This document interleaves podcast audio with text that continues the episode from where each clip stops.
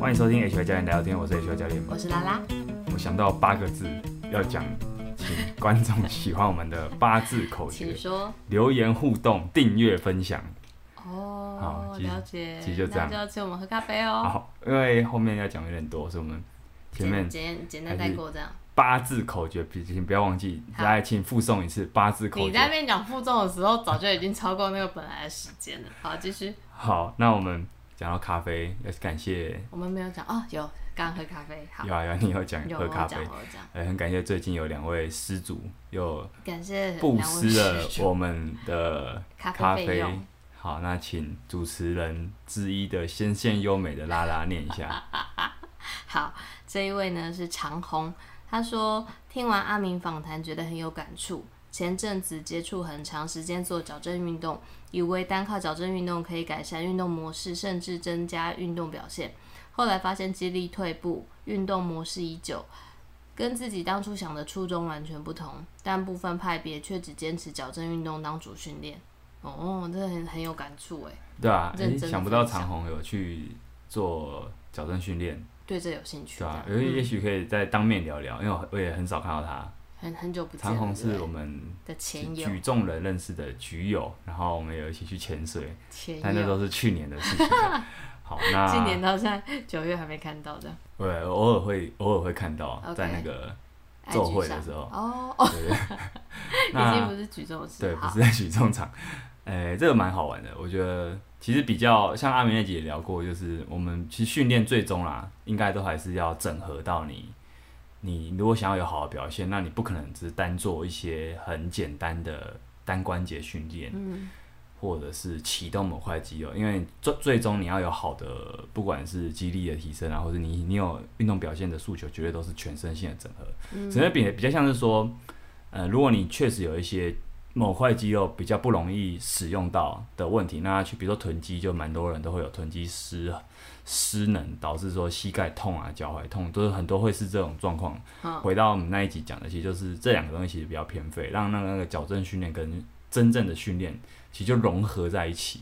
嗯就你的训练本身就有矫正的元素，它可能会放在热身的时候，但最终的训练你还是会希望放你想要做的事情主。要的对，因为那是你最终想要的事情，才不嗯会说，哎、我好像做了很多东西，或者是有些我以前讲过热身，就是我们会以为说好的热身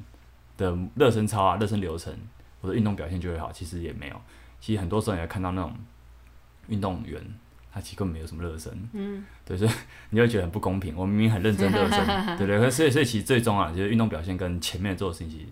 其实坦白讲都差蛮没远有的。太相关，呃，有一点关系啊，可是有的人会让你觉得其实好像没有关系。嗯，好、就啊，是看个体啦，对啊，对啊，所以我觉得就是如最终这两个东西都比较训练，就要跟矫就跟那个处理矫正应该是有点融为一体。 ，OK，就是我我的看法，就是讲到这个，我觉得这个分享也蛮好，所以我就再讲了一下，对啊，回复了跟一下。上次阿明讲的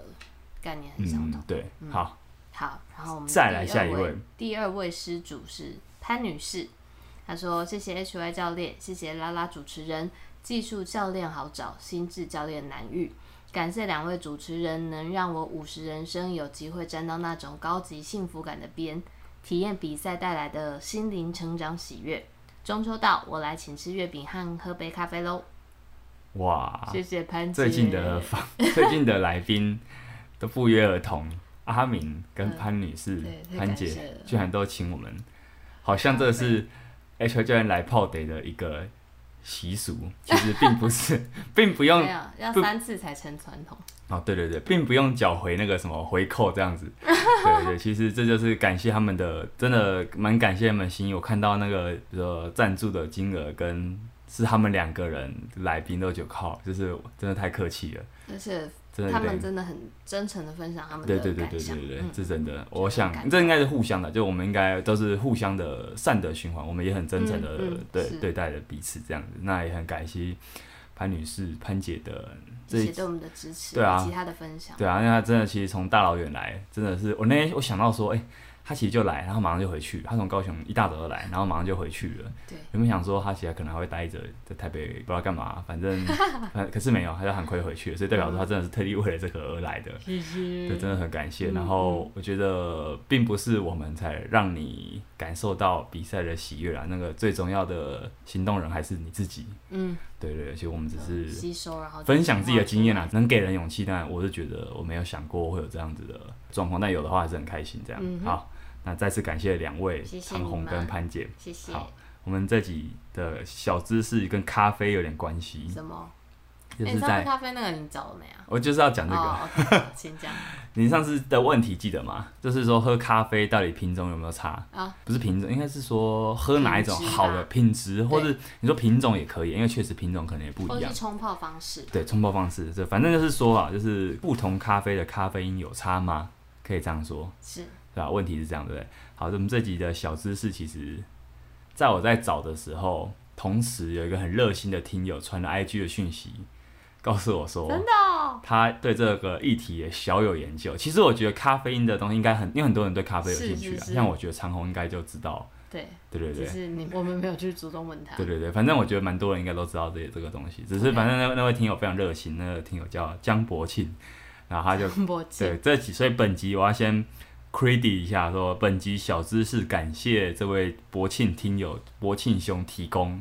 就我找了一些我的，然后我也综合他所说的，然后用我的方式讲出来哦 OK 这样子哈。那但我还是要说一下，因为他给我蛮多不错的点子嗯哼跟小知识这样。哦好我们先说一下最主要差异，其实有三种。第一个就是品种，哦咖啡豆的品种就是蛮直接的，因为它们先天上就是不同，但它种植的时候，它种植的方式跟产地就会决定它的品种会不一样。哼呃，那有的咖啡豆其实它会经过在下一层的加工，会变成所谓的比较低咖啡因式的咖啡，是有这一种的。那再来就是说，有一个比较常见的，就是我们在喝喝咖啡的时候，可能都听过什么阿拉比卡，嗯，你知道这个东西吗？知道它就是一种一种豆子的种类啊。是那阿拉比卡算是比较好的，哦，那不好。比较常见的有两种，叫阿拉比卡，另外一种叫罗布斯塔。罗布斯塔好像是比较肥，它的咖啡豆比较大颗。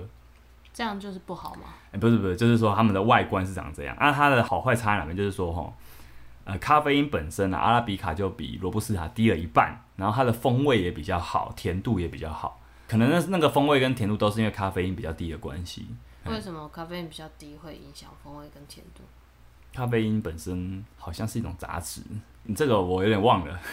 我要再查一次。我有看到这个东西，就是有人就是追本溯源讲，那到底咖啡因是什么？总之，咖啡因就是一个物质，它它出现在其实不只是咖啡身上，是所以很多东西都有，像可乐啊、茶叶嗯巧克力、茶都会有咖啡因。那所以反正我们先知道这样就好了，好就是说，因为咖啡因会影响到它的风味味就对了。所以原则上啦，品种比较好的那个豆子本身会好到会让你去做特殊的用途的，比如说手冲啊，或者是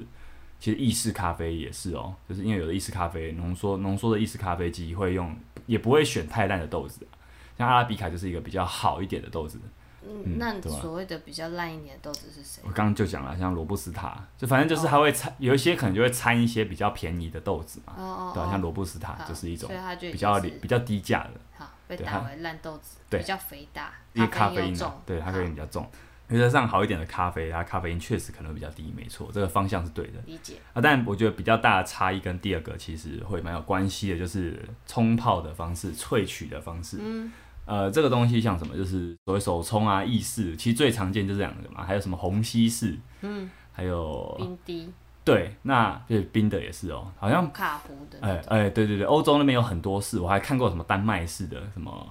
它蛮土耳其式的咖啡，就是真的很多种，机就是器不一样，反正是风格啦，某个 OK，OK， style 这样的好感觉。我们这边只讲最最常见的，就是我们这边最常见的手冲跟意式好了。这个冲泡方式为什么会影响咖啡因？其实就是因为咖啡因它本身就是有良好的水溶性，水对于咖啡因来说是一种溶剂，它有好的水溶性，代表说它会溶在里面嘛。所以如果你浸泡的时间越长，我们讲的是同样种类的咖啡粉，你泡的时间越长，相对的咖啡因就会成正比的变多，那因为它溶进去。嗯是它融进去之后就被吸收了。所以我们再比较一下意式跟手冲好了。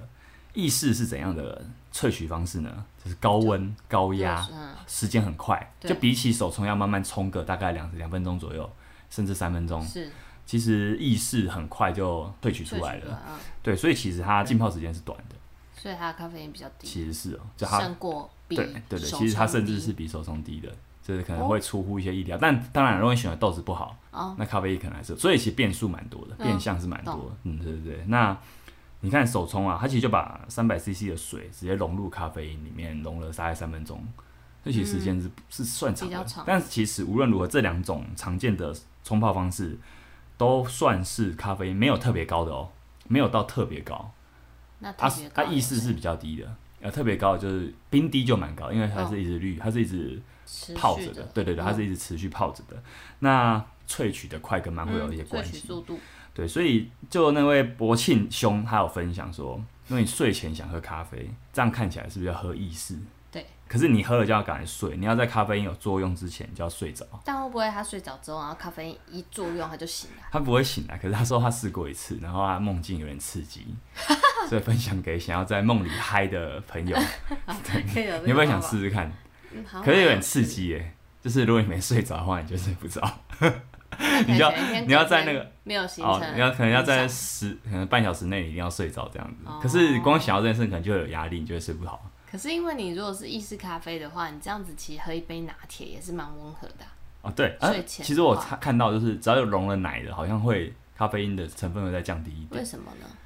因为它其实不就是对浓缩咖啡再加牛奶吗？我也是这样想，可是我就刚好看到，但我觉得关于这个东西其实说法蛮多种的，所以其实也 OK 不太确定这个说法是不是伪科学。但是你这不样嗯觉得很有趣？就是说意式咖啡啊，至少在台湾它的取得比较方便，非常方便啊甚，至可便利以商店是嘛。品质没那么好的咖啡豆。是啊，对啊，对啊，对啊，可是如果手冲的话，可能就会是通常会品质是比较好的对咖对啡豆。对，所以我所以我说刚刚所以这两那个比交较叉起起来，，对他们其实不见会得不会哦咖啡因也是对差，不不多见得，所以可能还是真的要量测才知道。嗯、了解好，啊，再来就是说第三个，我们刚刚讲的冲泡方式跟豆子品种嘛啊，最后一个其实就是那种老生常谈的个体差异，就跟人对酒精的耐受度很像啊。有些人就是比较能耐酒精，有些人比较能耐咖啡因，哦，甚至有些人已经被咖啡因洗礼到已经有点失去那个敏感度了是是是啊。对啊，对啊，大概是这样，所以多喝是有点帮助的，多喝喝是咖啡代是表什么会让身体习惯咖啡因，提高耐受度。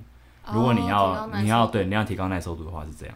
但这个比较好嘛，我是觉得没有，因为你当你需要提神的时候，对啊，哦你就会你就要很喝很大量欸，对对对，没错。诶、其实咖啡好像不是提神，它是让你不累。我们之前有讲过腺苷嘛，就是说是当你累的时候，体内会分泌出这个东西物质，嘿，可是咖啡因会让你阻挡腺苷的接收器。所以会让你忘记自己现在很累，可是其实你还是、哦只是那忘是记对而已对对，只是你说实际只是上咖还啡是因累过了代谢完了之后，你那个马上 带体腺内苷的涌上会涌上，所以它 OK 其实不是真的提神，比较不像是真的提神这样。了解，好，那最后最后我们再加码一下咖啡，就是这位是博庆兄提供的，就是同样都有咖啡因啊，咖啡跟茶的咖啡因作用有什么不同？你会好奇，哦，咖啡因作用啊代就表什么意思？他们的咖啡因的作用，或者是他们同样是咖啡因嘛，他们对摄取后会不会同样都有一个，比如说半衰期是一样长的，或者是说但出来其实是半衰期就是刚刚讲的那个作用，咖啡因在你体内哦哦哦哦作用的时间啊，嗯，可是茶的咖啡因就应该比咖啡的咖啡因低很多吧？不见得，对啦，如果是真的浓茶的话，可对能，也不见见得。但总之啊，它们的咖啡因的形态长得不一样。咖啡的咖啡因是所谓游离态，啊，茶不是这个态啊，那个那个词有点难念，所以我就不念了，因 为念了可能也没有人知道那什么字。是好啊，反正这两种不一样的形态会导致在你人身体里面它的作用时间会不一样。游离态的咖啡因就是所谓咖啡的咖啡因，它在你人体作用里面它是陡升陡降，虽然马上会有反应，可是好也消去的比较快。可是反过来说，茶的那种咖啡因形态会比较缓缓升缓降，哦，所以等于说，如果你喝了茶不马上睡觉的话，清醒的时间可能会更久。所以你说睡前其实喝茶不见得是太好，那他们的但当差然啦距大概浓差多少？这个我就不晓得了。 哦，好，对，反正浓茶看看是什么茶啦，我觉得还是有差。对，所以如果你有疑虑的话，你还是可以查一下说，可以查一下你的茶它的咖啡因含 含量怎么样。最保险应该就是喝不要含对咖啊啡，因。对你最好，你如果很在意的话，还是不对要啊喝啦。嗯对，好、这个蛮有趣比较的，不我受们影讲了好久。五那分哦钟的好好，但我我们可觉以得切入蛮好玩的啦。我觉得如果如果你是蛮好玩的。我个人就是因为有兴嗯听趣才友问你啊。听友对咖啡还有想要补充，因为我觉得一定很多人一定有很多人比我更懂，欢迎再告诉我，好，我再更卧新。虎藏龙。对，按、您您的您的小知识就参与到这个，您就完成了这个节目的一部分，这样。你是说听友吗？对啊你是对听友很好。对 OK，对对对 OK，对好啊！好，那我们今天就聊聊一个，我觉得个人觉得应该会蛮多人想听的一个议题，什么呢？就跟年底的大力士比赛有点关系。哦，对，嗯，我们在录音的此刻啊，应该上架的此刻，啊应该我猜官方应该还不会公布正式的重量。那目前是这样，就是报名差不多开始了，基本上那个热门量级都爆满了。对啊，反正报名差不多了，因为剩了一些大量级的，可能本来就没那么多人。嗯、女生八十多公斤以上，那个无限量级的女生本来就没那么多人啊。嗯，对啊，啊男生也是啊，男生无限量级还有名额，可是那个那个重量都会很恐怖，所以可能也不会那么多人想是去。官方会在公布项目之前还会有试重，因为试重是这样，就是说它有四个项目嘛，这四个项目就会有有邀请，比如说一些健身房去拍影片，让一些参赛者去尝试看看说这个重量 O 不 OK，因为这个比赛就毕竟没有其他参考的目标，嗯你不能去直接去参考真的欧美的大力士，因为毕竟我们哼，国情不同，对啊，因为这个东西还不成一个文化。嗯，对，你说能玩的人少，如果你一次就参考那个重量，会变成说，哎、能做起来太少。嗯啊，你要参考就一定要去，真的要去跟在地有在有报名比赛或是够强壮的一些训练者、教练去做个。交流一下，对对对，实际上去问问看大家的感觉，所以为什么会有示众的意义是这样？嗯那去年我没有参加到，今年我很荣幸的有参加到一场，嗯，就是也是两三周前，哎、你应要不要该先是介绍一下项目？项目有四个，第一关是滚木杠上推。滚木杠就是一只像原木一样的形状的圆形的很大颗的很粗的杠铃，把它推到头上。嗯，那第二关是负重行走，是对，就是提握式的，提在手上的啊。那个负重行走的机的那个杠铃蛮特别的，它是一个环状的，环它不是状嗯六角杠，它也不是去年的那个农夫杠，它就是有点像龙门架，可是你要它就是你纯是粹手拿提起的来，，对手提的，然后它的重量落在龙门架有四个点嘛，是它就一样，这个一样是四个点，一样有四个点，，你人在中间这样子，所以你人是进到一个机台里面，然后你把这机台提起来之后往前走路，那我很好奇，就是那嗯个仪器是只有在提起来这个功能嘛？因为有一些它可以练工硬具举啊不。就是可以做很哦，多类似的我我觉得训练这个项器材应该就是为了这次比赛设计的。目因为为了这次比是啊是啊，赛，因为这是目前为止这两年大力士比赛，台湾 SBD 都跟很多厂商有一些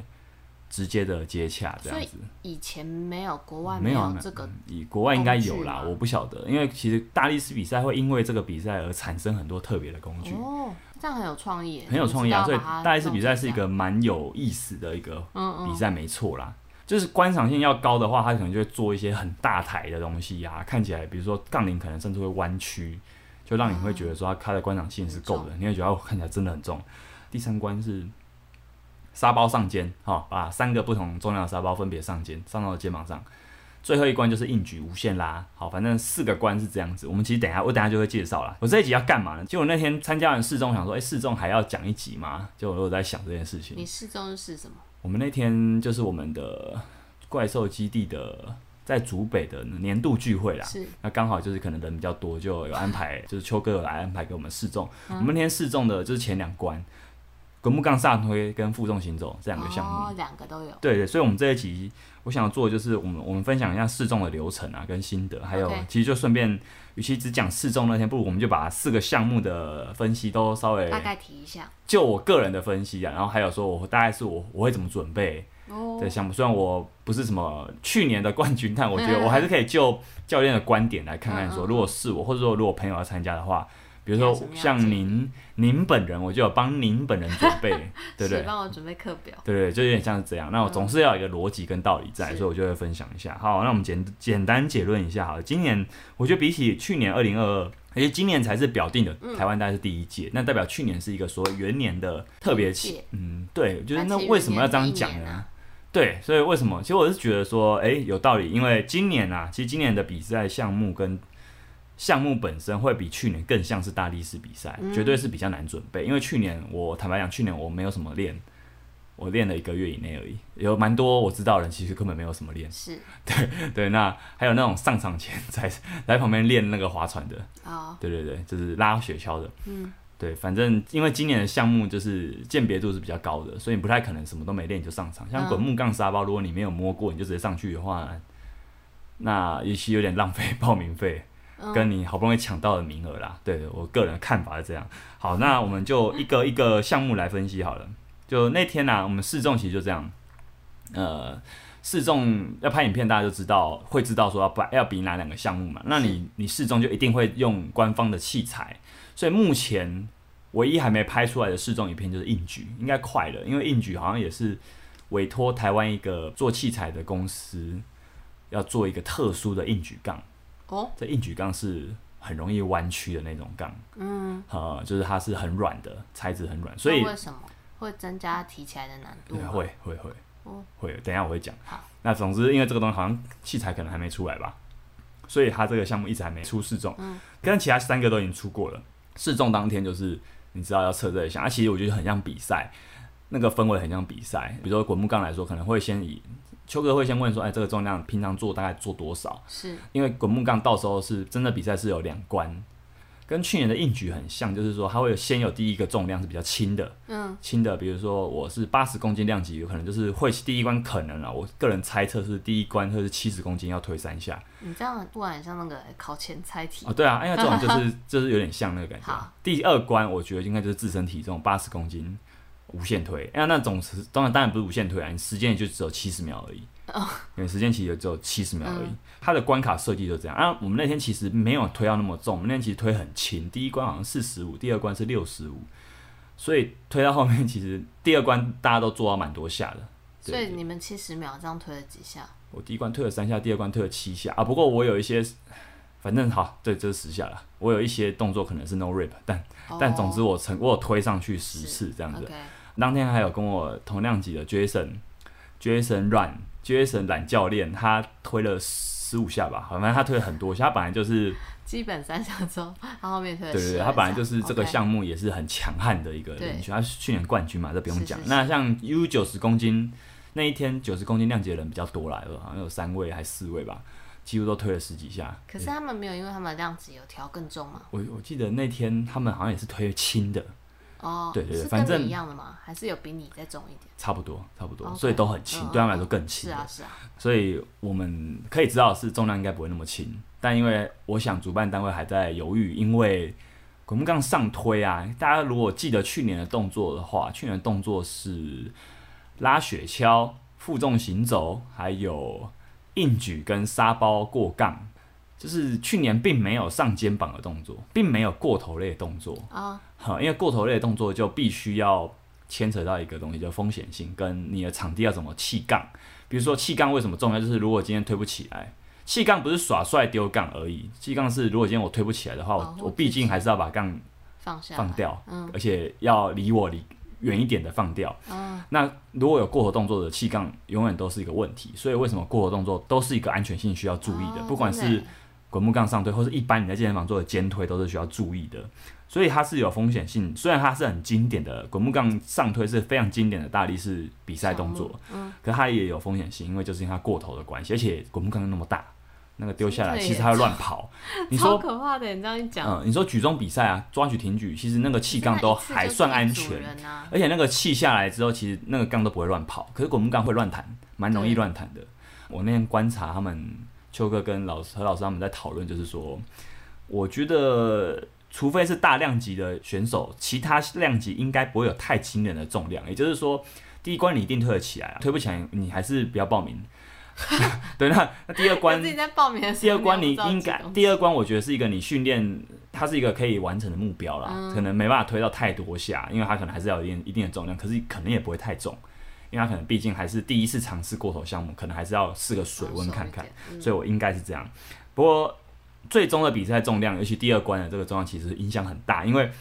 我们那天大概就有发现说，滚木杠上推啊，如果重量轻跟重量重，我们会用完全不一样的方式在推。比如说重量重的话，我就要推的比较慢；哦如果今天重量轻，我就变成说我要竞速，我就要在嗯嗯一嗯同样一分钟内，我就要做越做越多下越好，所以我就变成我动作会变很快。我基本上我是不能有停顿太太久，嗯嗯，对，所以这两个会变完全不同的。方案对，那就要看，真的还是要看到时候规则而定是。是是，好，那最后再提一点，就是滚木杠上推啊，它是可以，我们用举重的术语来说，就是滚木杠上胸之后，它是可以用有点挺举的方式挺上去的。嗯，呃，这怎么讲呢？就是说我们我们挺跟推那个词差在哪边？就是如果说上推的话，比较像是说我把杠铃推上去之后，我的脚一定要伸直，嗯，借力推嘛。借力推就是用脚力量借上去，推上去之后脚要伸直。对。那如果用挺上去的话，代表说你推上去之后，我的我是我可以半蹲，稍微半蹲去接杠，那接完之后要站直，要站直， OK 最终还是要站直。只是说我可以，它允中间许的你过可程以先好用挺的方式去把杠送上去，嗯所以导致了一个结果就是说，嗯因为去年没有过火动作啊，所以去年很多练举重的好手可以看不出来他的优势。哦但今年的滚木杠上推，我必须说，他对举重专项，或是你对举重有一定的拿手程度的人来说，你只要上加到分你只要上到胸口之后，你要上挺上去应该不会太难。 OK，挺的那个很吃技术，嗯，挺很蛮吃技术跟体感的。你怎么样控制重量下来，不要把你压垮，再把它弹弹上去，嗯，这就是他们举重在练在玩的一个东西。挺举就是在玩这个东西，对，所以我我觉得这个项目的分析是这样，它应该不会太重。但就是如果你有练挺举的话，会很吃加香分。对，那、再来第二关是负重行走，负重行走哦，我觉得原本以为负重行走是最简单的一关，结果就发现超难的。我为那什天么难在哪？那天重量很重啊，哦，它真的重量很有考验，就是它蛮真的蛮那为像什么大力要，因为打去那么年的重负重行走，其实我觉得去年的负重行走不重，所以去年大家都走得很快。啊是变速度，去年唯一重的可能就是你量级越重就会越来越重，那对当然 U 七十、U 八十男生啊都不太重，其实都不重。嗯，对，那今年大概是这样子，它是两趟，每一趟要走十二米左右。它一样是有两个重量，第一关重量比较轻，就等于说我用一个比较轻的重量走过去之后，再再我自己还要再去加重，哦杠片会在自己加旁边自己 OK 加重，再走回来。但它对加到最后是会是平衡的嘛？因为它不会它是不会完对全角平嘛衡，但你嗯不能差太多。对，它是你讲到重点，它是对角，所以它会告诉你怎么加，你不能加，你加错边的话，你就会对啊，让就自己会走不了，你就对要啊重对啊加一次。好，那但是呢，它的重量虽然说走过去是轻一点，走回来重一点没错，可是它的轻也没有很轻啊。男生的话，应该会走到接近三倍体重，第一关就会三倍体重。所以以 U 八十来说，我们那天试重是第一关两百三十公斤，第二关两百七十公斤，呃，所以几乎基本上是三倍体重。完了之后，你还加了四十公斤要走回来，那个真的蛮硬的，就是对啊走，而且走回来已经站得我觉得起走回来吗是最困难的，站得起来啦，嗯嗯可是会真的很难走。呃，那女生的话大概两倍体重，你可以想一下，就你的阴影量级来说，可能第一关会是一百或一百一，然后第二关可能再加个二十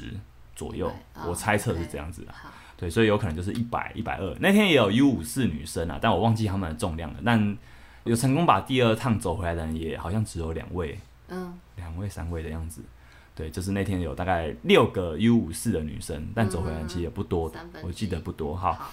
总之这个项目蛮有考验的，因为我觉得它的重量比起去年来说，它更像大力士。重很多而且重点是，大家会觉得说这就跟六角杠行走一样，六角杠行走很多人做过都觉得，嗯，还好不难。可哎，它是那个重量是撑在身体两边，，对，在在在两边不是往前，是不是往前，侧是边侧边，没错，就是跟你 OK 提购物袋一样嗯啊，只是重量很分散。第一个，它握把不好掌握，这个器材的握把很咬手，它的提握把很咬手，所以它可以用助握带啊、所以我变我会觉得说这个项目很考验你的助握带， 它非常考验助握带好不好用，跟你合不合做手。卧做卧带耐不耐操这样吗？对啊，因为我那天有用助握带，最后就滑下去了。虽然它蛮耐，那个助握带蛮磨的，可是它最后第二趟就滑下去了。加上我那个，我后来我其实没走完，因为我那天手还有一个茧破掉，还没完全好，我怕又把它弄破，嗯会影响到我后来训练。其实我我后来那个助握带缠不上去之后，我有点不敢用力了。啊啊，对，反正我最后没有走完第二趟。它的握把不好掌握，所以很建议各位选手要去找一下，你真的要去实际用一下这个器材会比较好，然后真的去用一个你合手的助握带。因为它规则是这样的，就是就是它会在你喊开始之前，你还可以先缠好，嗯嗯可是回来这一趟你还是要重缠一次是助握是带，是对对，因为你要加重量，你不可能对不放，对，对，所以你无论如何都要缠一次助握带，嗯，所以你那个缠的手速其实很关键，呃，蛮关键的。那另外一个就是嗯你说这项东西要去建议去先去碰碰看，你刚刚也说过这个道具特别是定做特的殊，对好，那所以目前事应前该要去哪里？有的地方还不多，我觉得到时候应该会有人公布啦。哦现在就我所知，好像是哦三比赛重前会三重杠还有一铃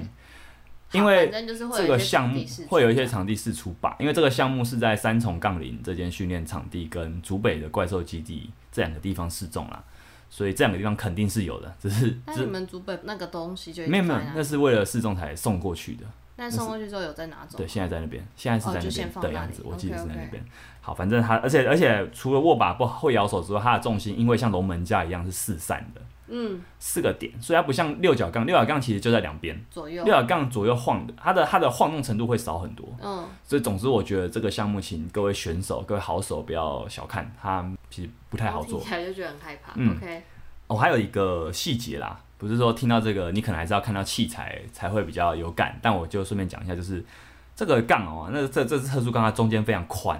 所以啊，你体型很大的人，你进去你就你你会很合身，哦，因为一般大体型的人，他去拿一般六角杠会觉得很窄。挤，对，所以有些杠会做的很宽大，就是为了让这些比较大身形的人也可以好拿。是，可就变成说他们拿这支杠会很好拿，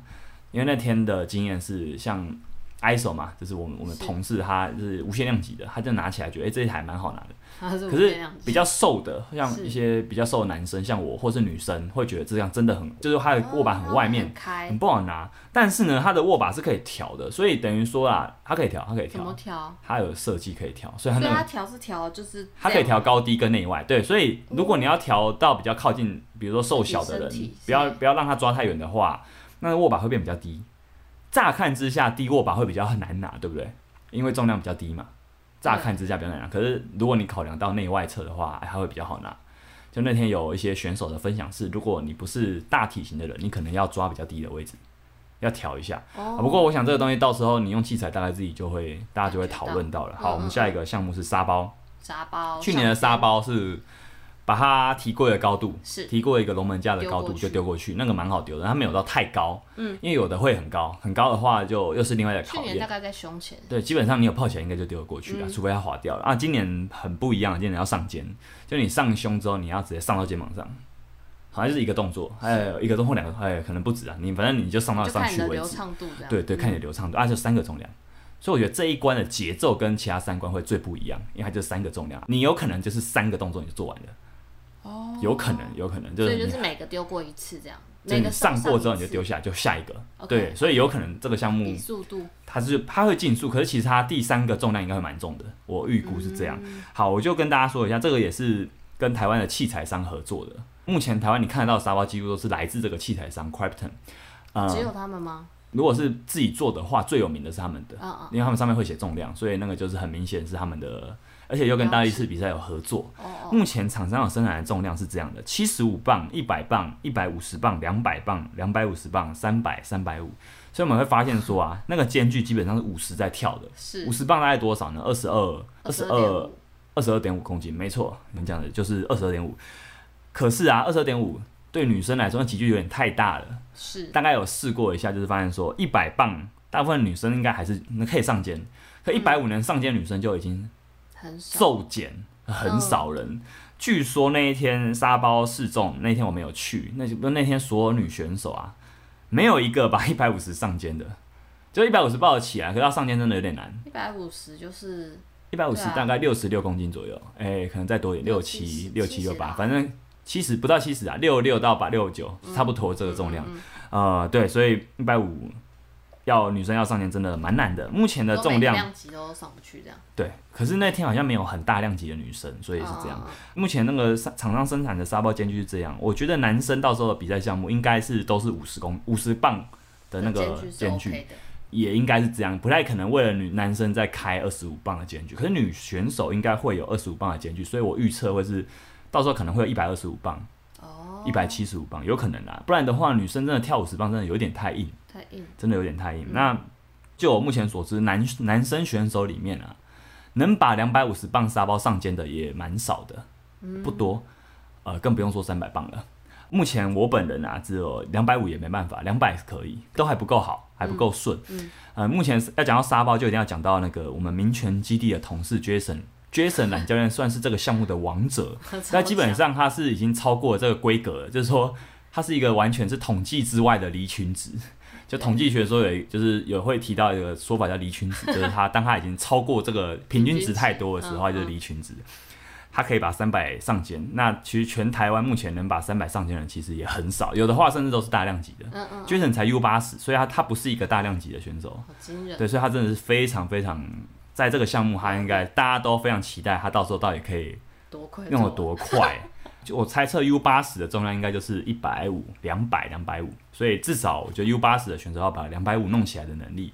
以你的 U 五四的女生来说好了，最后一颗可能一二五吧，要一百五其实有点困难，嗯，所以应该不会到一百五。好，的那一百是一定要可以轻松上肩的是的一个重量这样子理。解好，那最后一关硬举，因为还没有出，我们就先不要讲太多好了。但总之，那只杠比较软，所以最后要把硬举的动作做完整的时候，会发现会比较难。啊杠铃过膝之后，它会开始越来越慢。就你说这是往上杠铃升之，后这是杠铃离地可能是比较容易的，哦嗯可是当它过膝之后，它会越来越慢，因为它是软的，它会垂在两边。啊真的耶真的会这么垂吗？哦，就很期待啊，很期待这只杠到底会弄得不能多对垂，那应该只是相较之下垂吧，因为它怎么可能多垂？啊反正大家可以去查一下，有一种杠叫 elephant bar，大象杠。分吧，对，那你如果去查一下，应该就可以知道说，但这种杠就是所谓的呃比较像硬举杠，比嗯硬举杠更软。那它会有一种会让一个很大重量，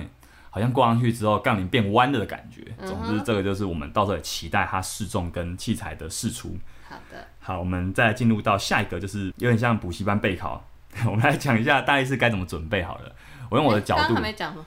刚没有讲吧？我刚只有对大概分析说，到时候可能会出哦刚刚是分析的哪些项目部分，呃，好出哪些重量啊。哦，你现在对是要讲事前怎么练这样？我现在对我在讲说， OK 大概回到它毕竟是一个专项，然后我们来用它的规则来去判断说，以你要练的肌力跟体能来看，大概要怎么练。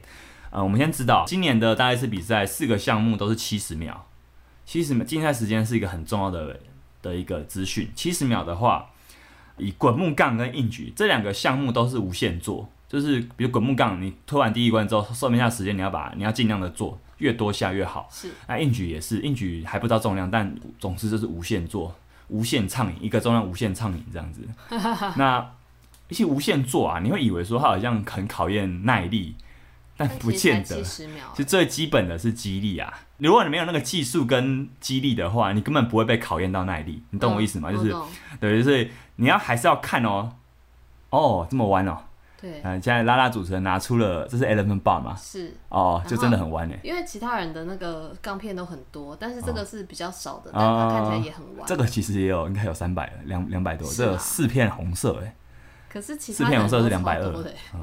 好，但反正哎好哎就是这么玩， Elephant 大家可以查一下弯啦弯的，就是会长怎样。 OK，好，那我们刚刚讲了一下七十秒哈，还是要想一下那个体能，你要你要去练那个大概是项目的体能，我觉得关键点还是要回到你最重要的，先回到你动作技术跟肌力，嗯，因为你没有这两个的话，你去练体还能是要基本是，的培养。对，你会发现说你的无限推对你来说其实就是一下最大重量，哦，别人是无限推，你是最大重量推一下，就是做完就它同样是七十秒，所以可能会有两种不同的意思。嗯嗯呃，嗯所以还是要记得这件事情。那负重走的话，它比较特别的节奏是它是不中断的，这十二米尽量不要中断。那你就算中断，你要马上起来继续继续走。在负重走的过程中，是一个你被很大的重量拉扯住的感觉，那个感觉是让你会蛮痛苦的。所以我觉但如得果停下来会怎么样？不会怎么样啊，你可就是重新哦启动比较难。你重新启动会比较累，而且 OK，OK 你的神经系统在经过一次次的吊杠，要再重新抓起来之后，你会越来越衰弱。 OK，就是它那个神经绝对会衰弱到你会越来越难把重量拿起来，拿起来就算，你还要再走完，那会越来越痛苦。好，所以最好不要分太多次，这是我们常年以前有在走负重行走这个项目的心得啊，就是你的神经系统会耗损的非常快好。所以我觉得滚木刚刚硬举的节奏感可能比较像。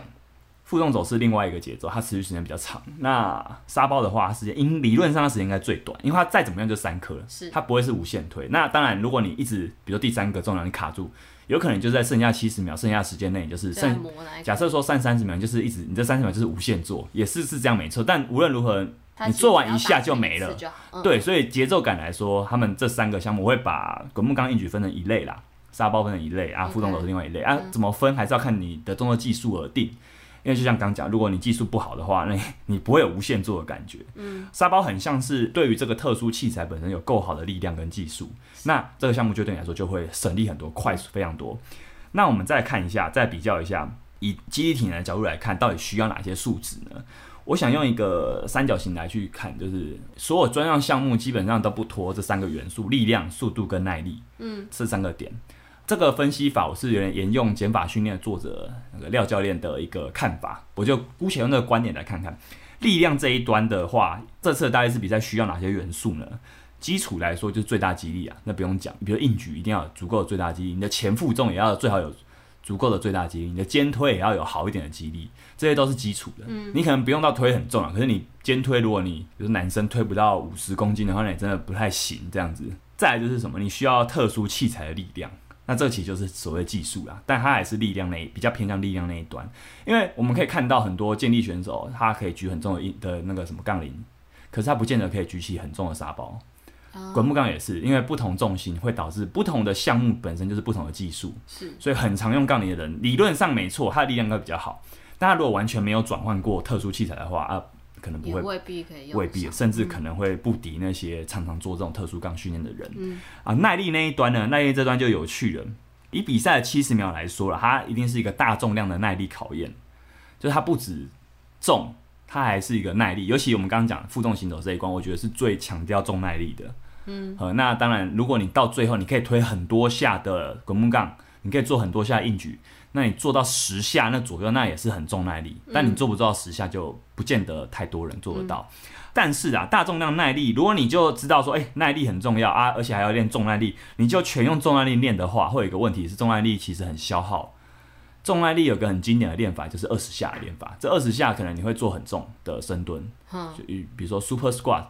会用到你接近十 RM 的重量做二十下，这个练完，其实你隔天都会，你可能不一定做得完，而且你可能会隔天会伤个好几天，就是伤残个好几天，不是受伤啊，可是会很酸，会真的很酸痛。很累，对，所以如果你要在你备赛期间塞这一种训练的话，你最好要斟酌使用啦。嗯，就是我觉得重耐力要斟酌使用，要么就是你不要那么高强度，因为同时又重，强度又大，然后又都非常多下的话，那当然啦、不用讲，那对肌肉的消耗是非常大的，损害损伤是非常高的。所以也许你就先不要做那么重，去的做一些耐力是 OK 的，或者是。啊，我会蛮喜欢一种就是所谓力量耐力的循环，就是它是练力量跟耐力。它比如说好了，我可能会排一些徒手的课表，嗯，徒手或是轻重量的课表，重量不重，可是他会做到二三十下，嗯，然后他会做一个上下半身的循环，对那种做法，我觉得它的消耗副作用比较不会那么强，哦，就像是我今天给你开的那一个，是尽量是用低强度的方式做一个循环组的那种做法，不要小看低强度啊，就是说它它拿来打底是蛮好用的，而且重点是低强度的力量耐力这种循环组，它不会给你隔天太大的疲劳消耗，嗯，所以你要练耐力，重耐力是蛮重要的，可是大家在练的时候可能要注意一下，不要一次就挑那种太硬的，太当硬然可能可能会影响后到面你一就整周的训休练，息好几天，对，毕竟你你休息太多天，那不见得对啊，那个累积不见得是好、啊。再来是速度，当然速度很重要啦，包含说，比如说你做重要的准确度跟速度也有点关系，或者说你上推，因为比如说他们就是在比速比次数嘛，滚木杠上推就是要比总次数嘛。速度这件事情要好，你还是要有好的动作技术。嗯，你不是想着推快就滚木杠，不是想着推快就好了，对沙包也不是想着赶快冲上来就好了，不是的。你要先有好的那个力量传递的效率，就是所谓就技术，白话讲就是技术啊。你技术有优先之后，你的肌力跟你的动作技术才决定你可以做几下。啊，你做几下，你你大概知道你做几下之后，你才大概可以去调配速度。哼，所以速度这一端可能还是要看你前面的技术跟肌力，大概可以掌握的怎么样。哦我们再去看速度的训要怎么练，那如果技术很不好，他要怎么练？就是练技术啊，没有没得讲，对，就是肌哦那肌所以力跟基技本术啊啦上。你这样子速度讲起来，就是你要有足够好的技术，你才有资对格讲。所以我觉得这三角形来说，速度这一端可能不是马上要处理的，可是越接近比赛它越重要。你一定要去试跑一下，真的比赛节奏的七十秒，你的滚木杠大概可以怎么做、啊？你去看影片说啊，我这边真的停太久了，嗯哦，对你大概才去优化那个流程，不然的话，你一开始就在冲速度，我觉得对学习动作不好，因为其实滚木杠跟沙包，我自己这样练起来，我觉得你一开始想得快，很多时候会做不好，嗯，的动作。我们在讲能量系统哈，能量系统就是说运用那个 ATP 啊，能量货币的使用方式来看这个大力士比赛好了。其实我一样觉得啦，能量系统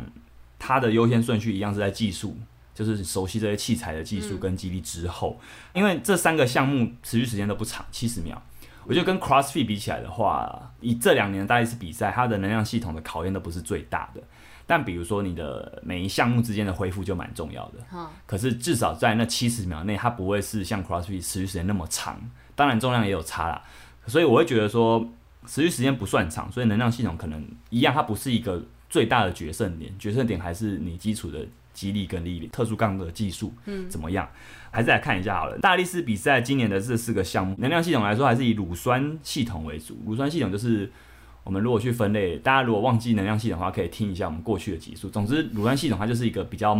介于中间的，它不是有氧那么慢的，嘿，它提供能量的效率啦，我们就看能量效率，它不是最慢的，它也不是最快的，最快的就是那种，比如说你马上跳起来，你突然冲刺一下，那就是最快的，那所谓磷酸系统。可是，一般来说，让你运动时间只要最快速的动作结束之后，如果你还在运动的话，那绝对就是乳酸系统，嗯，因为它它是一个很快速可以使用的一个能量系统，但是它也有很高的副作用，就是乳酸本身就会让你在你运动后持续一段时间后会有一个比较强的酸化反应，啊，就是你会有一个很疲劳的感觉，很酸的感觉，会有这个感觉，这是乳酸系统的特色。可是它可以足够支撑大部分的以力量训练、以健身运动这种比较短的力量时间，然后它也可以支撑足够的重量。嗯，大部分的力量型训练里面，乳酸系统都还蛮重要的，除非像举重跟健力有例外，因为那个就是一下一下而已。好，对，可是如果是像大力士 CrossFit 来说，乳酸系统都蛮重要的。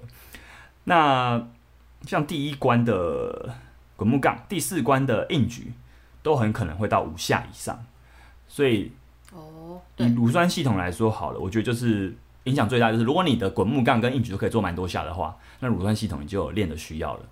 然后可以让你持续输出。那再来就是第二关的负重行走，它处理时间理论上我觉得它是最长的，所以一样这这三关应该是跟乳酸系统会有最直接的关系，跟重耐力会有最直接的关系。那沙包无论如何它就是三个重量，所以它会有比较多的就是那个磷酸系统。哦，对，它可能就不是那么乳酸，当然还是会有帮助啊。只是我们从这边可以再知知道说沙包的节奏会是跟其他三个项目比较不一样。，嗯，呃，那再来就是说能量系统还有一个关键就是它不是走无氧啊，就是我们虽然是大力士项目的七十秒，可是它不是说有氧不重要，它有氧会比较会是在恢复之间。就是项目项目之间的恢复，嗯因为去年如果有参加过，就发现说每个项目完，如果你抽筋就更不得了，嗯最好是不要抽筋。对对，对如果但很难控制吧？对啊，对啊，因为用力很用力的话是容易抽筋的。对那如果没有抽筋的话，你每个项目要尽量有好的恢复，嗯，因为你神经会疲劳的很快啊，所以你如何让你疲劳的神经在下一关马上要动员起来，其实那考验是蛮大的。呃，就是它不会让你真的有很大很大的体能消耗，可是神经疲劳会比比起 CrossFit 的那种运动来说，会再更严格一点点。那你这样要怎么恢复？怎么你有恢复、复哦？的好方法吗？我觉得有氧还是蛮重要的。平常有氧训练对于你身体神经系统低强度训练啊，我们就是不是说有氧，我们说低强度训练对你平常的训练来说，它可以减压，嗯，它可以减少一些压力，不会让你一直处于一个高压状态、高张力的状态。那在但是比你赛中，比，嗯嗯，你说比赛中至少你每一项中间还是会有好的恢复啦。只是说，如果它的重量对你来说真的太重的话，那你也很难恢复过来。嗯所以你事先练的那些低强度的恢复，在比赛当天的话，每个项目之间，如果我不做低强度的恢复，它还是会恢复吗？你的意思是这样吗？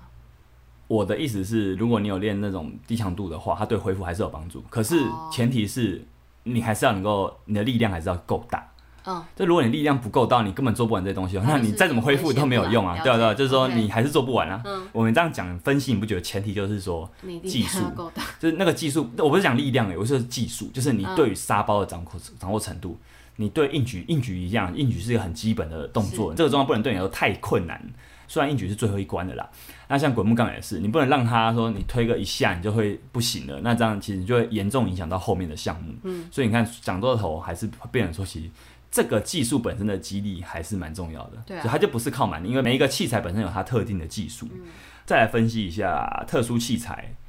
沙包、滚木杠这些技术到底怎么练啊？要先找适合的场地。 就是这个场地有没有这种真的有器这个材？器材对，因为去年其实很多人就在问有没有那种硬，因为去年的硬举有比比较粗的杠嘛，就很多场地是没有嗯车走啊的。对，所以可是因为硬举可以用助握带啦，然后加上说硬举这东西大部分人比较不陌生，所以还是很多人他可能赛前没有做过车轴杠，可是他当天还是拉出了蛮好的重量。你在比赛前会有那个旁边有器嗯材可以啊，可是如果你那是你第一次用，那哦，还是也很硬啊紧张，有点 有点不建议这么做。可是像沙包、滚木杠，如果你真的没有做过，那真的还是不要贸然报名。那那会不是你当天马上练就可以练得会的、练得好的，对啊。所以你可以找一个适合场地，然后最好是像类似规格的最好。嗯，因为像负重行走，如果你用不同规格练的话，感觉还是会有差一点点。嗯嗯，我觉得刚讲激励，还有一个东西没有讲，就是说，我觉得前负重蛮重要的。虽然这次没有出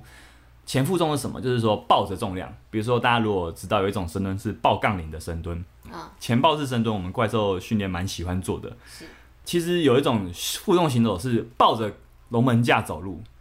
那个超痛苦的龙门架怎么，那抱龙门架很粗，你基本上是抱不住哦中的，间它就会压在你的手臂上。那个是我很讨厌的一个项目，因为它对手来说很痛，然后对你前侧核心来说又会很难支撑。那为什么要报龙门架不报杠铃？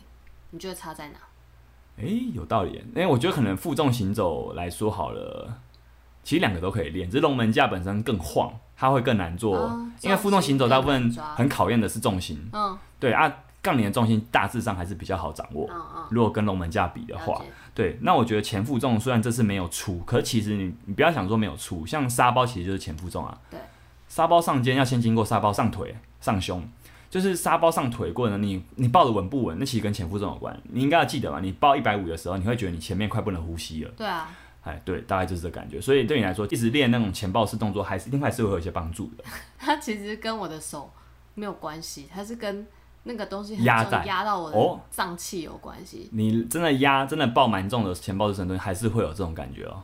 还是会有。对啊，对啊，所以我的意思是说，不是不是练手的问题前抱式深蹲，把手练强就不会有脏器被压迫到的感觉。我我意思是说，你练前抱式深蹲练到很重的时候，你的脏器还是会被压迫的，还是会有啦，好的，好对啊，所以它还是一个我觉得不错的一个练法，哎、可是前抱式深蹲，你如果拿杠铃的话，它如何压到你脏器？真的很重的时候它会会啊，你会不好呼吸啊，因为你还是要呼吸啊，因为前抱式深蹲的杠铃不就是压在你的大概胸的这个位置？会啊会压到那个肺腔啊，肺部。哦，肺。对因为我上次有点压到腹部的哦脏器，所以那个这里是软。但无论如何都会不好呼吸啊，哦因为是啊不管是哪个都会压到肺部，好，对 OK 反正不好呼吸，然后再加上滚木杠是肩推啊，滚木杠又是一个特别大的东西对，它撑在你的的肩膀前真的很难撑，所以代表说肩推是一定要练的。那甚至那种你用比较重的壶铃撑在你的胸前，嗯，做很重的九倍蹲都是不错的，都是不错的辅助项目。所以我觉得前负重系列可以当做是专项肌力的一个打底。打底。对，那再来是负重行走，我们再继续回到特殊器材的这个话题好了。负重行走的特性是什么？它其实要同时要移动你的身体，又要移动大重量，嗯，所以你移动了整个系统重心，包含了这个大重量，也包含了自己，它很考验你对整个系统的掌控，还有你对这个大重量本身你的耐久程度，因为你也看到，只要你一放手之后啊。你很容易就会越来越拿不起来，是，对，真的在看负重行走这一款够重的话，你会发现会这个现象。最后，如果你可以一次走一点，一次走两公尺，一次走两公尺，其实那都很难，那真的很难成功。嗯那天在试重的时候，有有选手是重量可能对他来说真的太重了，他走个几步他就要放下来，啊那、其实真的到后面根本就没办法走，会会走不完啊，你很难在七十秒内走完两趟的大重量。负重行走是可以用腰带的嘛？可以啊，你什么护具都可以用，你也可以坐带、腰带都可以上，护膝也可以上护膝也可以，都可以。 OK 对，所以建议是都上了。那呃，这个项目最难的是走稳，因为去年其实就会发现了，呃，大家负重行走其实会觉得最难的是那个重量会压着你，你的脚好像不是自己的，就是很多人会说不要讲走快。可是有些时候是因为你被压着的时候，你已经控制不了，所以它就会一直有点乱动的感觉。嗯哦哦就只好先往前对，然后加上说你会觉得那个被压着的感觉，那个负重拖着你整身的感觉，你会很不舒服，所以你会有点就是会想赶快到终点嗯。嗯嗯，对，所以那个会变成说你的节奏感控制非常困难，所以无论如何啦，都建议不管你是用什么方式、用什么器材的负重行走，你一定要先走稳，小步小步的让它走稳，先产生一个惯性之后，你才有可能去提高速度。如果你发现它都你没有控制住它就快起来的时候失，控的踉跄你最好是先回回复到一个先稳对一下先稳的一个小步伐， OK，嗯，那再来就是，如果你可以的话，不要只用六角杠试，你也可以试试看双手的农夫杠，就是去年的那个大力士比赛，就是手提一支杠，对吧、双手各提一支哦杠哦对，的那个负重鞋，这种叫农夫杠。那你也可以真的再背一次龙门架，因为这两种都比六角杠晃。哦对，那因为真的我们实际上在走的是会会是比六角杠晃一点啊，所以你可以用这两个器材做辅助，但最终啦，它的负重方式还是最像六角杠，没错。嗯就是手握的，所以你还是要练那种手握，因为如果你手提握，重量会把你的背拖走，就是你的背撑不住的话，那当然也不用讲了。这些东西都还是要练，你要感觉到就是你怎么去控制整个重心，嗯因为你不再是控制自己的重心而已，你还要连重量一起控制。我们再回到沙包跟滚木杠，因为我觉得这两个是最技术的，这两个是最技术的，因为他们都不是纯粹用蛮力推就好的动作。我觉得大家可以去看一下，目前台湾，因为台湾目前有玩大力士的人也不多啦，我们去看一下台湾有在做这些训练的，我觉得有几个选手做的最好，像沙包就是 Jason 嘛，不用讲的，他是沙包之王，目前为止。 啊，滚木杠的话，我觉得 t o m a s 的丁丁算是很做的很好的，我也是算是跟他学，他有一次有指点我，让我我后来就发现说，哦，我滚木杠有做开始有做出我想要的那个感觉，就是比较滑顺的贴身，它不是真的很爆发的撞上去，因为那样的话，你的二头肌又用的太多，啊那真的中的时候，其实二头肌撑不住，嗯二头肌算是人体里面比较弱的一块肌肉。嗯，对对，所以你会发现他们两个的沙包跟滚木杠、啊，就是 Jason 的沙包跟丁丁的滚木杠，我觉得他们的影片啊，都看起来你会发现很很柔，嗯其实不是很爆发。嗯对，你你用影片来看的话，然后你现场看，可能你是不同的感觉啊。可是我觉得，就至少就影片来看，比如说 Jason 的三百三百磅沙包上肩，你会觉得它不是你想象中真的喷上去的，嗯它是有点滑对，爬真的是上嗯滑爬上去。那滚木杠也是，它真的就是贴着身体滚上去的，去 OK 沿着你的肚子滚到胸口，然后再被你的手肘撑起来这样子。对啊，所以我觉得技术本身可以，大家也可以看一下这些几个优秀选手的动作这样子。嗯再来就是滚木杠跟沙包也很适合用一种方式来练，就是爆发力，它可以用一种爆发力训练来练，就是垂直方向的移动重量。其实像什么，就是举重嘛，抓挺举的动作都很适合。嗯那这个抓挺举也不只是杠铃啊，其实哑铃、壶铃的抓挺举都，可以我觉得都有帮助。像你有些时候在练的时候，我会先热身，就会让你做壶铃的抓举抓举、嗯哑铃的抓举。其实你会发现我们在练什么，就是你上下半身的力量传递，嗯跟整合。你不要让上下半身分离的，就是你的脚你的力量到底传不传来到这个重量，传到之后，你的上半身再接好它。所以你会发现啊，你滚木杠也是在做这件事情啊，啊沙包也是在做这件事情啊，只是他们的方式又有点不一样。但你最起码要把哑铃跟壶铃跟杠铃的这种传递的连接做好，嗯，你才有可能把特殊杠做得更顺啊。我觉得他们又更进阶一点点，嗯嗯，所以这以上就是分析这次的项目的部分。那我最后想要再分享一下。我那天试中有发有听到几个，就是关于秋哥他们主办当的一些烦恼，比如说重量到底要怎么抓，你会觉得这个问题很好玩，就是重量到底怎么抓？就是因为我们刚好讲到嘛，就是台湾是没有大力士文化的，对基本上是没有。虽然台湾的建立很强，举重也很强，可大力士就是为了要脱离这种另外一种强壮的表现，嗯，对，他不是只玩杠铃，他玩很多特别的东西，嗯嗯嗯而且很多其实很多用力的方式跟日常生活中的方的东西是很接比近较的。像所以啊，你在这个没有文化的地方，你会发现说啊，要推广大力士比赛，主办单位它其实是有些困难点的，在于说我们到底要怎么样去我们的比赛要怎么定位？设计它对，有几种路线嘛，像我觉得去年的路线是这样子的，绝大多数的选手都可以完成的重量，那大量级可能会有一些重量是更大的，大量级之后，你才会发现，哎、不是每个人都可以完成。啊可是如果说男生的七十八十，女生的五四六三，你会发现哦，基本上所有选手应该都可以完成，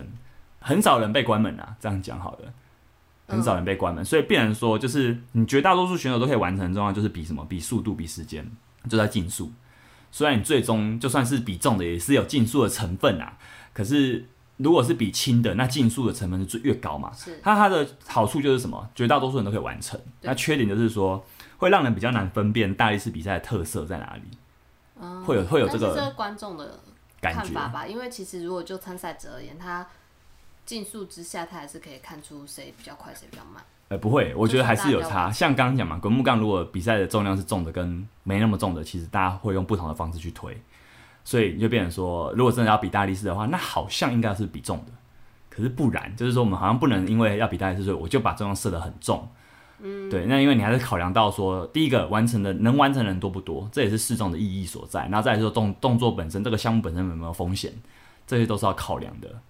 所以我觉得二零二二是这样子。那另外一条路线呢，就除了这个大部分人都可以完成的话，还有另外一条路线是，你至少要有一个很难完成的重量，你要有鉴别度。我就以沙包为例好了，以以我们这个量级 U 八十来说，可能就是两百五，可能就是至少要有一个两百五，因为两百五目前为止能完成的不多。如果 U 八十有到三百的话，那可以想见，就是到时候能完成的真的太少了。嗯，所以今年应该还不会到三百，但如果真的是大力士的话，到三百是不为过啦，只是还是要考量到说玩家在这个土地上玩家的素质到哪边。是对啊，就是嗯、呃因为你看嘛，我们说要有一个难以完成的重量才有鉴别度，可是怎样算有鉴别度？因为对 Jason 来说好了，可能要三百以上才有鉴别度，是可是因为它是一个规格外的， 因为每个量级可能都会一两个规格外的选啊手，他们就本身可能很擅长这个项目，因为如果每个都定到三百的话，那其他的如果三百都不能完成的，他们要怎么去分啊出你高下？就其实那反而其实可看性不高，就变成说能完成的太少，而可且他看其性实也不这高样啊、分数也没办法计算啊。对对，会很难计算，所对啊以也不太可能牌真的就是非常重，他可以完成，他可以说他这个项目就真的很强很强了，就他再来就是不要出错是啊可就好是那是他。的那种对手术对，所以就是说才可以看玩家还不够多的时候，虽然会有少数几个不不管出什么状况，他都很有机会完成。嗯那那变成说，我们还是要考量到全部整体的数值来看的话，就会变成说，哎、不见得一开始就可以很大力士。嗯，其实这两个路线不是对立的，就是这两个路线可能是折中，今年可能多掺了一点点。无论如何，我就觉得今年一定要放一点大重量在里面，嗯这可能是主办单位今年的想法，因为竞速啊会跟大重量会让比赛有完全不一样的结果，嗯所以我会觉得说今年可能就是一定会有一点大重量的特色在，嗯，对，它不会完全像去年一样让大多数但是是又都可以是完成可以，完成的大重量，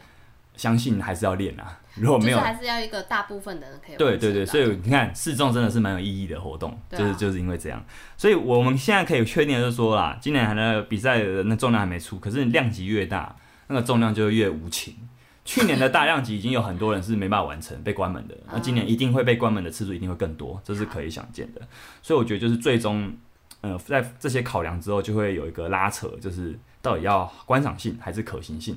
可我觉得这不冲突，因为你真的太重的时候也没有观赏性， 因为搞不好很多人都完成不了，那观赏性你说真的高嘛？不一定。呃所以我觉得这个东西就是很考验主办的智慧，所以我们也很期待到时候端出来的重量是多少。嗯期待对，所以那那天有听到说，他们也会担心说，有些人报名了，可是他其实可能就是某个地方的学员，某个那个工作室的学员，他可能还不见得有那么强的激励，可是这个比赛办得很好嘛，很有有声有色，所以就很想要参加这样的活动。所以就会变成说，哎、选手本身，你有没有想过到底要怎样的低标？这两届的大概是都是有低标的，是啊，那个低标都是用硬举，可是那个硬举本身都不难，对啊，男生是两倍体重，那、其实你两倍体重硬举举不起来，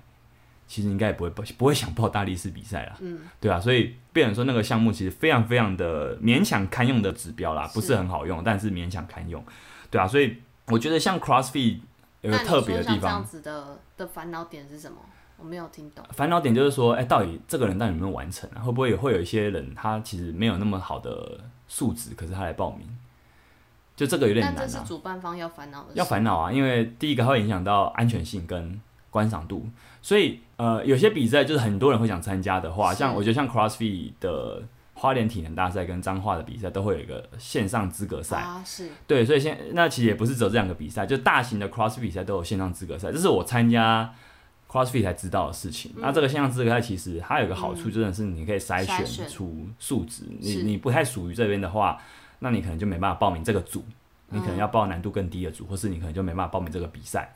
哦那这个就是这样子，这其实是一他们个自己填很，对，嗯，有一个而且参考数值也蛮，这个数据我觉得这个还蛮参考就很简单的直接，对啊，因为你如果连预赛的都做不快的话，你也很难说决赛你做得嗯好。那虽然说这样会增加很多困难啊，也不见得说是所有项目都可以用这个方式，但我觉得就至少可以参考一下其他项目是怎么做的。嗯而且初期，因为你知道啊，就是去年的大力士比赛，很多酸民会说这个重量太轻了，很像 CrossFit。我觉得这好像变成说 CrossFit，我们去年也讲过嘛，就是这种说法会让 CrossFit 好像变得是很轻松，其实不是，只是两个人的目标不太一嗯样。所以其实那天试重其实就秋哥也是蛮有趣的，他就是会一直说，希望我们的不要把重量做的太简单，不然会被一些酸民笑说很像 CrossFit。对，我就觉得这个也难免啊，就是说，因为在一个初期的还没有建立起文化的时候，我们参与人口太少了，对啊，所以变成说，他玩家素质还没有冲高的时候，你会觉得有些项目比起来，其实跟 CrossFit 比起来有一点点像，嗯，即便这两个比赛其实差距是很大的，嗯，对，所以我觉得说这个也是我我我在感受那个主办单位的那种拉扯，他其实想排重，我可以感觉出来，其实邱哥想排重。可是现实考量是没办法，没办法那么重，所以他要拉扯回来，可能就觉得说啊，我可能还是要找一个大家都适合的重量。嗯，对。那我觉得 CrossFit 其实也是很值得去玩的活动啊。就是我就是觉得说，身为一个两个都有玩的人，我真的觉得说，会去吵说哪个像什么的，就是其他根本什么都没有练。 我觉得这种人应该两个都没有练啊，对吧、就就是嘴炮而已，对吧、不然其实两个都玩，两个都有不同的魅力所在。是大概就是分享到这边啦。啊那最后，PTT 最近有一篇很有趣的文章，就是台湾有一个女选手去参加最近刚结束的上海大力士比赛，啊有，那很好玩的，就是说上海大力士有今年也有滚木杠上推，他好像三个项目都有吧？诶、有相似的，但没有都有。哦那啊他们的沙包是往后抛，嗯嗯嗯，巨石是过杠，把那个很大的石头，大力士石头把它举起来，举过一个高度，有点像去年的那个沙包过杠。嗯，对，反正比两天呢，比七个项目，我觉得那篇文章蛮有趣的，分享给大家，你们可以去看看说中国大力士比赛的规则其实就不太一样。是我看到的是说，蛮多项目都是你可以选两个重量，就是一个轻一个重，啊，你选轻的，你你完成一下比就较多只有一分而已。啊嗯哦那你选重的，你完成一下有十分，所以它最后还是比积嗯分。可是你可以选择两个不同的重量啊，这是我看到最觉得最差最多的地方。这就是看你自己自身的力量去对看对你对要对怎么对对，玩看你要这怎个么游玩。戏那轻的十下才抵一个重的，其实超亏的，其实超亏的。对啊，因为吧大力士可能就还是最嗯，重，但这个安排它有点某种程度上解决我们刚刚讲的那个拉扯，对不对？我觉得有一点这哦但我个觉得大家还是会想玩重的吧，因为如果是啊，可是他就、对啊你看他就让重的那个权重比较高啊，是啊，所以他还是鼓励你去可以可以举尝试起，比如说有两个一轻一重的重量嘛，你赛前就要确定说我你只能选一个，你不能说两个跳来跳哦然后赛前去，就要对，所以你只能选一个，报名的时候就要确定嘛，还是说他赛就是赛前还会赛有场你赛你上场前啊，可能就要确认 OK，确认 OK，我看是这样子。反正那篇文章也是分享给大家，蛮有趣的蛮。有趣的。最后时间有点长了，但我还是快快完结一下我个人的部分好了。你会好奇说我现在怎么准备大力士吗？不会啊， 为什么？因为我觉得你的课表太复杂。哦哦哦，好。嗯，那就是太我觉得多元好奇素的了，是说，你觉得我现在到底怎么练？就是说我现在不是十月月底有举重嘛？那你、嗯就是说你会好奇说，那我现在到底有没有练大力士？还是有吧？好了，你好像没有好奇哈，那我就可能可能有些 人好奇哦，我就讲一下，因为年底比赛有点太多了。然后 对啊，大力士，其实我前阵子很认真在准备，我希望一个礼拜都可以做一下重的。啊，可是我发现，比如说滚木杠跟沙包，因为我知道这两个技术很重要，哈，从我刚刚的言谈应该就知道，我现在还是觉得它们很重要。所以我那时候其实大概在两三周前，我觉得要要常常做，结果我就发现我做没多久，我身体就受不了了我，在因为我我举怎重样叫受不了？就是很容易很身心疲劳啦。嗯其实我觉得快过度训练了，哦，因为十迎面而来的就是下个月十月月底的举重了。其实我已经暌违一年多没有举重参加举重比赛了，其实我会蛮希望可以举得不错的，我会很认真准备啊，可以这样讲。所以变成说，如果我还再把大力士的项目放进来的话，我会真的影响呃恢复到不过来体。重对，所以有有几天我是上完举重课之后，我就练大力士。那时候很多人都说你怎么还可以这样练，很猛。可当是下可以，呃但后来大概做两三周这就不 行了，对，我所以我大概这两周开始，我就决定我暂时先放弃大力士哦，的大重量，就是我放弃同时练这两个东西。可是你刚刚是说大重量，对你对还是对，可以我要练摸轻大力重士，我量就摸轻重量，所以我嗯现在就是至少我我这两周都是摸轻重量，然后而练且技术大概都是十分钟就解决了。哦这么快对对对，就是每个项目可能就是做，我只有练沙包跟滚木杠嘛，我那就你是一个礼拜练几次十分钟？一次啊，目前是这样，嗯而且才跑两次啊，所以我不确定还可以维持多久。 ，OK，但我觉得就是我感觉到身体状况差了，然后再加上那天竹北试重完之后，我真的蛮不舒服的， 就那个负重行走让我走到肩颈酸痛，然后膝盖也不舒服，所以我就果断放弃大力士的课表，嗯，我就决定说先比完举重再说好了。所以我觉得在年底的这个比赛，那种密集的高强度比赛，也是我再一次的在用我的身体去实验给各位看看说。诶大还可概以到训练什么可以怎么程安排，就是有点让我身体做实验这样子。那也可以用这第一手的经验跟大家分享一下。 目前就是这样，所以我还是我觉得，虽然我没有用大重量练大力士，可是我觉得他们举重跟大力士有些共同的激励元素，比如说肩推。所以像我现在就很密集的练肩推嗯跟深蹲，就至少我让那这两个项目的激励，提升其实我有提升，嗯我比之前就在提升了一点。所以我觉得先用共同项目来维持状态啦，就是只摸一点点大力士就好，因为你如果什么都玩，那你不小心爆掉的话，其实就会很 蠢。对，所以是目前我的做法是这样，嗯所以也跟大家分享一下。那可能比完举重再跟大家做个报告。对，再有新的方案好，，月底就是今年那场举重赛，在邱建成台中邱建成，他是我觉得今年算是很大的一场，哦， 非常刺激。好， OK 那请各位替 H Y 教练祈福。好，我们这期就聊到这了哈， 还有一个月就要现在开始起步，先祈福一下哈。好 OK，拜拜。拜。